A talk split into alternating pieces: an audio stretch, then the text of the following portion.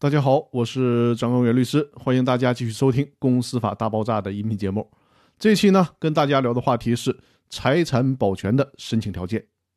打官司的时候，不是在任何情况下都可以申请财产保全的。根据《民事诉讼法》第九十二条的规定呢，采取诉讼保全必须具备以下这些条件：首先，必须是由当事人一方的行为或者是其他原因，有可能导致判决将来不能执行或者难以执行。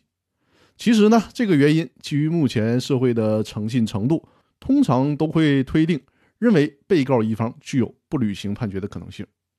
其次呢，采取财产保全的案件应当具有给付内容。说的简单点就是采取诉讼保全的案件，通常呢，诉讼请求都是要求被告将来。给原告钱或者是物，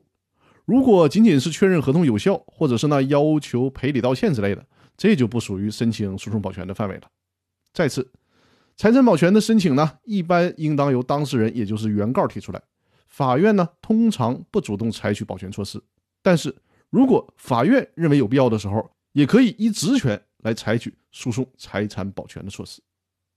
以上呢，就是申请财产保全措施的必要条件。但是，按照目前的司法实践，只要是案件具有给付内容，比如要求被告还你钱，或者是对你进行经济赔偿，法院呢一般都会批准诉讼保全申请的。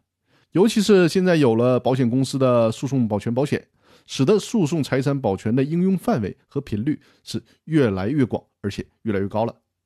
诉讼保全制度呢，也会使原告在诉讼的时候相应的能够占有主动权。